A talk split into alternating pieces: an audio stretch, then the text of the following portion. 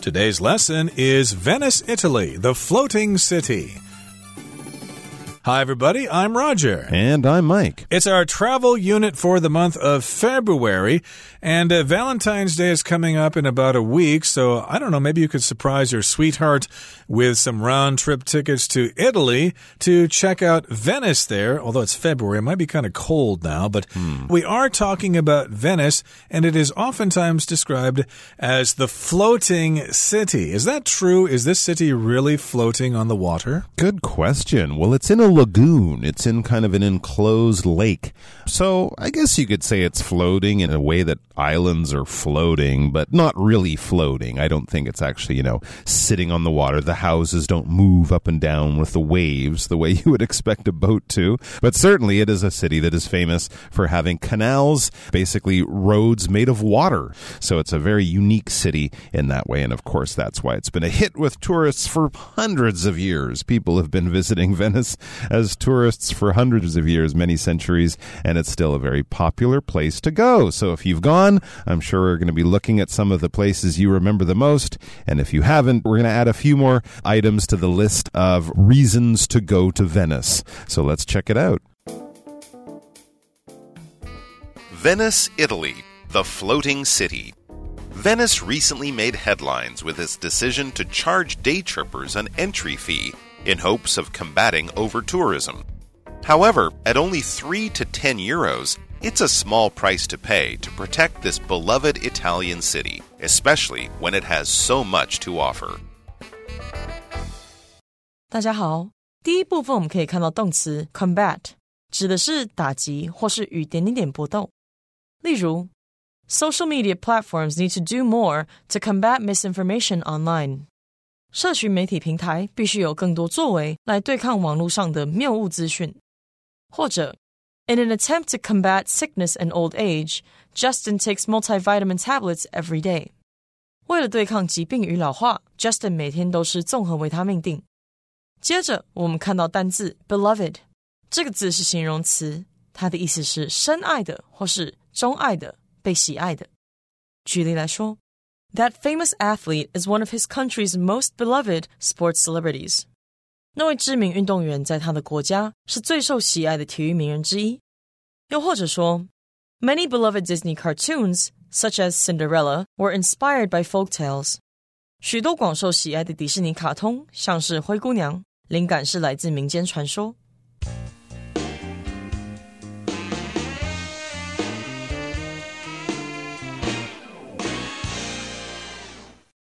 Okay, so again, we're going to Venice, Italy.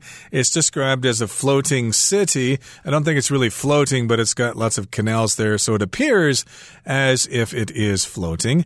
And Venice recently made headlines with its decision to charge day trippers an entry fee in hopes of combating over tourism. So if you make headlines, that means you become first page news in the newspaper, even though lots of people are no longer reading physical newspapers. But, uh, you know, a major news story would have a headline in big, bold type that would say, oh, Japan invades Manchuria or something like that. That, of course, would make headlines, at least that probably did many years ago. But uh, yes, indeed, Venice was in the news because they made a decision there to charge day trippers an entry fee in order to combat over tourism. Now, here we've got the term day tripper, and bear with me because since, since I've seen this word day tripper, of course, it reminds me of the old Beatles song, Day Tripper. Da, da, da, da, da, da, da, da, da. Maybe you've heard that before. great song. It is indeed. Uh, that's a great riff by George Harrison, by the mm. way. Mm-hmm. But in any case, here, a day tripper, of course, is somebody taking a day trip from one place to another and then returning in the same day. So, for example, if you're in Taipei here, you might take a day trip up to Keelung to check out the market there, to check out the harbor, but you'll be back to your hotel in Taipei the same day. And this is all done to combat over tourism. Yeah, it's a big problem in Venice. When we do something in hopes of, that is what you hope to do. That is your plan. Now, things in the real world might change that plan and make it unsuccessful, but when you do something in hopes of, you do it because you hope that this will help. You might leave your house really early in hopes of getting to the airport with extra time for shopping. Now, you might meet a traffic jam, you might get stuck in a long line, but this was your plan. This is what you hoped to do. And with this fee, they hope to combat over tourism to kind of stop a few of those extra people from visiting every day. Some people might say, oh, it costs money to go in.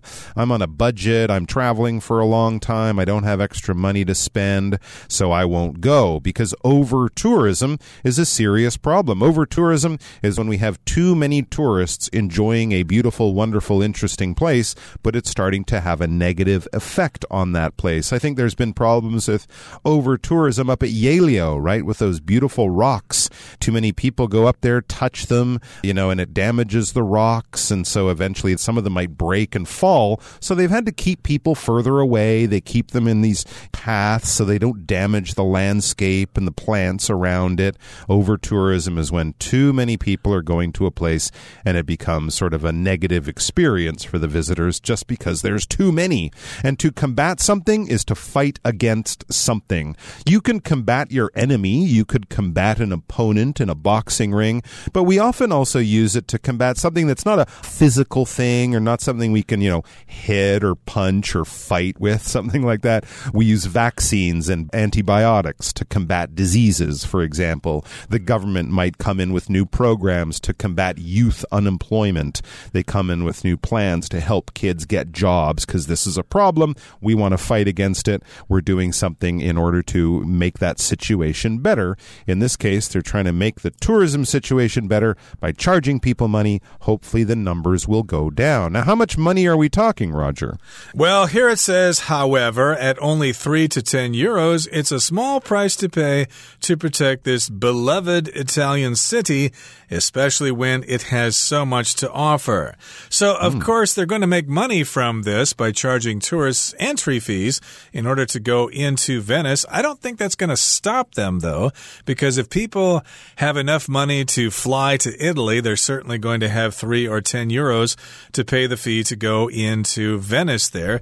You're not going to go all that way just to say, I'm not going into Venice because I'm not going to pay some entrance fee. No, you're going to pay the fee and you're going to go in there.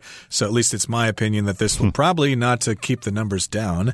But in any case, we're saying it's a small price to pay to protect this beloved Italian city. So oftentimes, if we talk about making an effort, if everybody makes the effort together, then we can solve this problem together. So we could say, well, it's a small price to pay. If you have to pay a little bit more in taxes so the government can clean up corruption, then it's worth the price. We'll all benefit from it. There you go. Plus, as you mentioned, three to 10 euros isn't that much money. Doesn't seem a lot to pay to enter this beloved Italian city. When something is beloved, and we often do sort of stress that last syllable there, you could also say beloved, but often when we're using it to describe a person or thing that is much loved, we would say it in a slightly uh, longer way, beloved. So yeah, we talk about something that we really love and appreciate and we value very highly. Your beloved grandmother, your beloved high school teacher who, you know, helped you so much when you were young, your beloved old family home, that place you grew up and all those memories. So it's something where we have this deep and long lasting love and appreciation for something. And yeah, Venice is a very beloved city along with Paris and, you know, places like that. Bucket list places everyone wants to visit at least once because it has so much to offer. There's so much there to see and do. It's a place brimming with culture and history and art. It's not the kind of place you go to Venice and go, oh, what do you want to do? There's not much to do here. It's pretty boring. No, it has so much to offer. There is so much to do, see, and enjoy there, which is why we have to charge some money so that not so many people go there. We're loving Venice to death, basically. Indeed, and uh, it might be destroyed by mm. rising sea levels That's true too. before the tourists do, but uh, we'll have to let other people figure out what to do about that. But right now, we're going to move on to the next paragraph and continue talking about Venice, Italy. When you think of Venice, the first thing that comes to mind is probably its picturesque canals. Start your trip with a gondola ride through the Grand Canal for a once in a lifetime experience. After getting back on land, take a stroll around St. Mark's Square, the city's main square, where you can find many of Venice's most famous landmarks. 第二部分我们看到片语 come to mind，指的是想到 或是脑中浮现点点点。例如，When I think of Paris, the Eiffel Tower comes to mind right away。我一想到巴黎，埃菲尔铁塔就立刻浮现脑海。或是 I'm trying to think of any good restaurants near here, but nothing comes to mind。我试着要想附近有什么好餐厅，但一家都想不到。接下来我们看到形容词 picturesque，指的是某地风景如画的。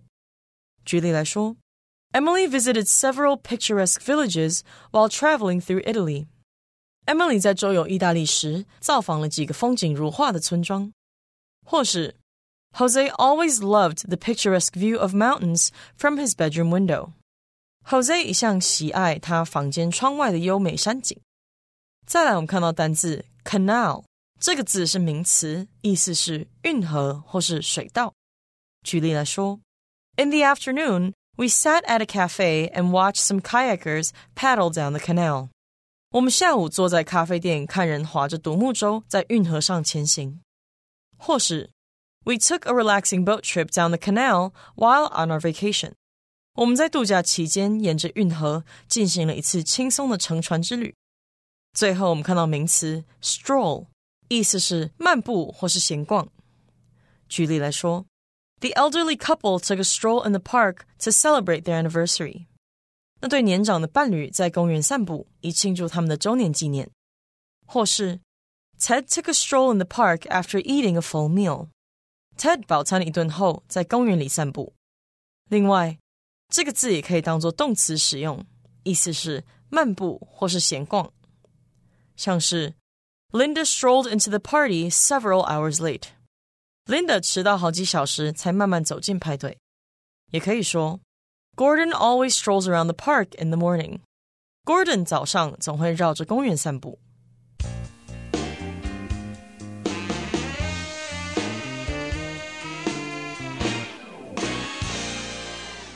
Okay, so again, we're in Venice, Italy today. And when you think of Venice, the first thing that comes to mind is probably its picturesque canals. If something's picturesque, it's scenic. It's so beautiful, it looks like a picture. So you could say we've got picturesque scenery here in Taiwan, in Lugang, for example, or on the East Coast. We certainly have lots of picturesque scenery in those places. Mm hmm. And canals are basically roads that are made of water water. It's not a river, it's not a natural geographic thing. When people dig a channel, fill it with water, and then use that to move boats around, to move things on the boats, this is what a canal is. They were very popular and used around much of the world before railroads and trucks on roads. You could move large amounts of goods by canal. Start your trip with a gondola ride through the Grand Canal for a once in a lifetime experience. Yeah, this is something a lot of people will want to do. Those beautiful gondolas, these canal boats, you could call it that, that a man will stand at the back, a gondolier, I believe, and push along using a pole. They'll sing Italian opera, and you'll sit there with your loved one, your lover, your husband or wife, and you'll enjoy a once in a lifetime experience, something most people will only do once, but it will be something you will remember for the rest of your life. So that's something to do on the canal, and then you can get back on land and stretch your legs. And after getting back on land, take a stroll around around St. Mark's Square, the city's main square or plaza, where you can find many of Venice's most famous landmarks. So you can take a stroll, which means to go for a leisurely walk. You're not in a hurry, you're not trying to get to work or trying to catch your bus. You're on vacation, you're on holiday, so you don't need to be in a hurry. Yeah, take a stroll. Go for a pleasant walk. Stroll here is being used as a noun, but it can also be used as a verb. You can stroll along the canals in Venice, for example. There you go. And as you're strolling around, you will be surrounded by many of Venice's most famous landmarks. These landmarks are famous locations, buildings, statues, things like that. The kind of thing you see tourists visiting, taking pictures of, buying postcards of. When you see a landmark from a city, it might make you think of that city the Eiffel Tower, Taipei 101, the Empire State Building. It could be a famous statue like the Little Mermaid in Copenhagen. These kinds of places that everyone knows and the tourists will all want to see. Okay, so yes, indeed, there are a lot of things to see and do in Venice. Let's talk about some more in the third part. Let's listen first. One must see is St. Mark's Basilica, Venice's largest church. Built in 1060, this Roman Catholic church is a work of art on both the inside and outside. After admiring its grand arches and domes, step inside to be dazzled by detailed mosaics in gold and blue hues. Out front, you can also visit St. Mark's Campanile, Venice's tallest building at 98.6 meters. This simple tower was originally built as a watchtower to protect the city, with bells only added to it later. Today, visitors can climb to the top of the tower for a great view of the city. Okay, so of course, when you go someplace, there are things that you really need to see because you get back home, people are going to be asking you, Did you see this thing? That's what this place is famous for. So we call those things a must see. If you come to Taiwan, I think a must see, of course, is Taroko Gorge. Some people would say a must see is Kenting or whatever. And in Venice, one must see among many is St. Mark's Basilica. Venice's largest church. If you see the word basilica, it just means some kind of big Catholic church. Mm -hmm. Now, St. Mark's is definitely a must see, and it's old too, built in 1060. This Roman Catholic church is a work of art on both the inside and outside. So, in a few short years, it'll be a thousand years old. It's a Roman Catholic church, and it's a work of art on both the inside and outside. So, inside, you'll expect to see you know statues and paintings, but the outside means it's a work of art. It's really well decorated, probably covered with carvings and statues and things like that. After admiring its grand arches and domes, step inside to be dazzled by detailed mosaics in gold and blue hues. Absolutely amazing. But of course, this building is old, and often in these old style buildings, we have a lot of arches and domes. An arch is a rounded doorway, basically, or a rounded shape that holds up a ceiling. An arch will kind of be like half a circle, and you put the arch on top of two pillars or at the top of a wall, and that rounded half circle formation or structure is very strong. So it allows you to put a ceiling or a roof on top of an arch. The Romans invented them,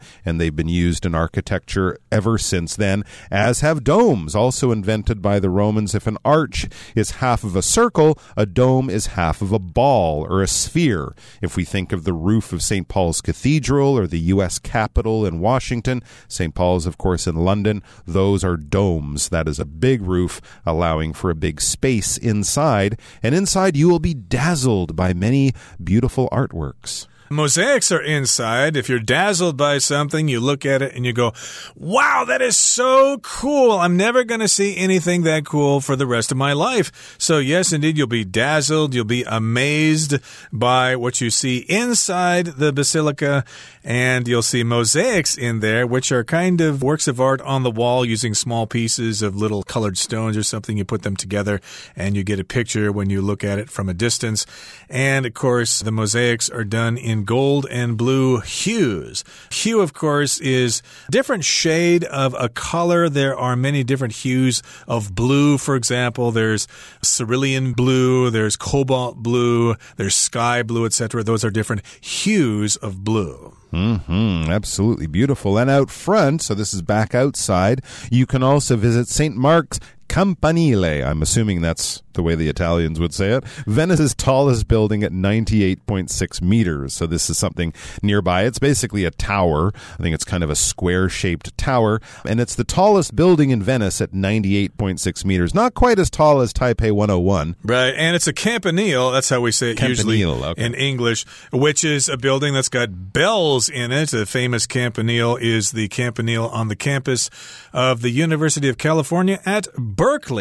And if you go there at certain times of the day, you can hear the bells ringing. So it's pretty cool to check out. This simple tower was originally built as a watchtower to protect the city.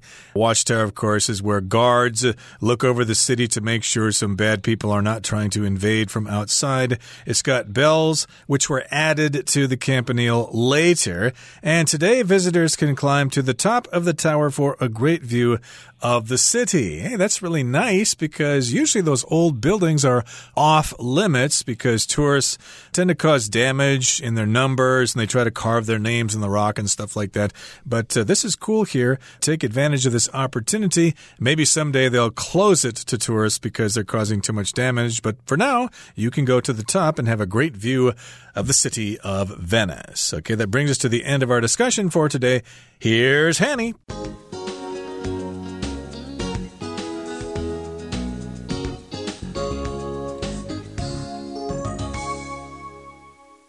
各位同学，大家好，我是 Hanny。我们来看今天的文法重点。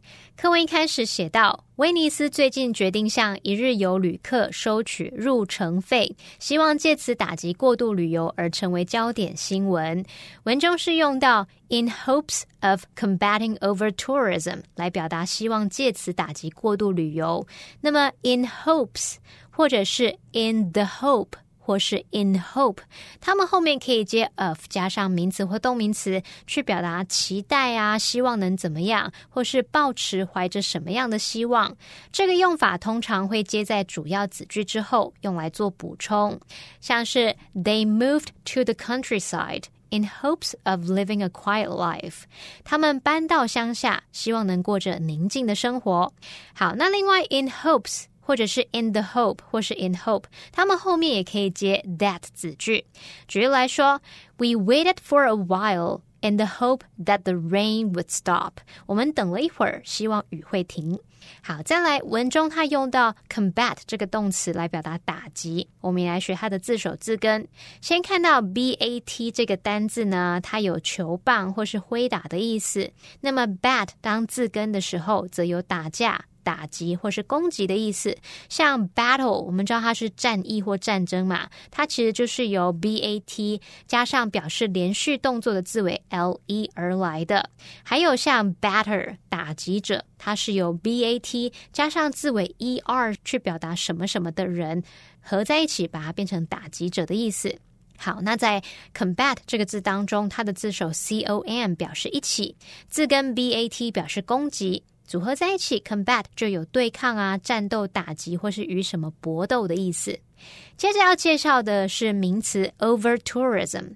tourism 是旅游观光业，那么前面加上字首 over 表示过度。组合在一起，over tourism 就是过度旅游、过度观光。它指的是啊，因为游客数过多，导致环境负荷量超载，居民生活受到极大干扰的现象。那当过多的旅客涌入这个热门观光景点，导致当地环境啊、古迹呀、当地居民日常生活等等，其实都会受到影响。好，那我们接着呢，也顺便来补充 over 这个字首，它有表示这种过度、超过或者在什么上方的意思。那以下补充几个带有字首 over 的单字，第一个是。Overlook，好，它的字首 over 表示在上方，look 是观看，那么 overlook 就有俯瞰、眺望的意思。我们在第二天的课文也会看到这个单字。不过呢，overlook 也有忽略的意思哦。当我们在俯瞰、眺望的时候，可能因为顾着看远方的东西而没有注意到近的东西，于是 overlook 它就有这个忽略啊、忽视的意思了。好，第二个补充的是 overwork，字首 over 表示超过，work 是工作，overwork 就是工作过度或是过劳。再来第三个补充的是 overhead，字首 over 它表示在什么什么上方，head 是头嘛，那么 overhead 就是头顶上的或是上方的。那么以上就是今天的重点整理，我们回顾今天单字吧。Combat Getting extra sleep can help the body combat the effects of an illness. Beloved. The band was so beloved that they had fans in countries around the world. Canal. The Suez Canal allows ships to travel directly from the Red Sea to the Mediterranean Sea. Stroll. Fatima took a pleasant stroll through the park, walking past the pond and the playground. Landmark. The Tokyo Tower is one of Tokyo's major landmarks. Arch. The arch was an important feature of many ancient Roman buildings. Dome. The Taj Mahal in India is topped by a large dome made of marble.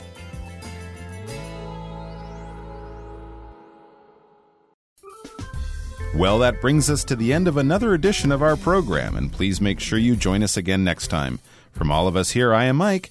I am Roger. See you next time.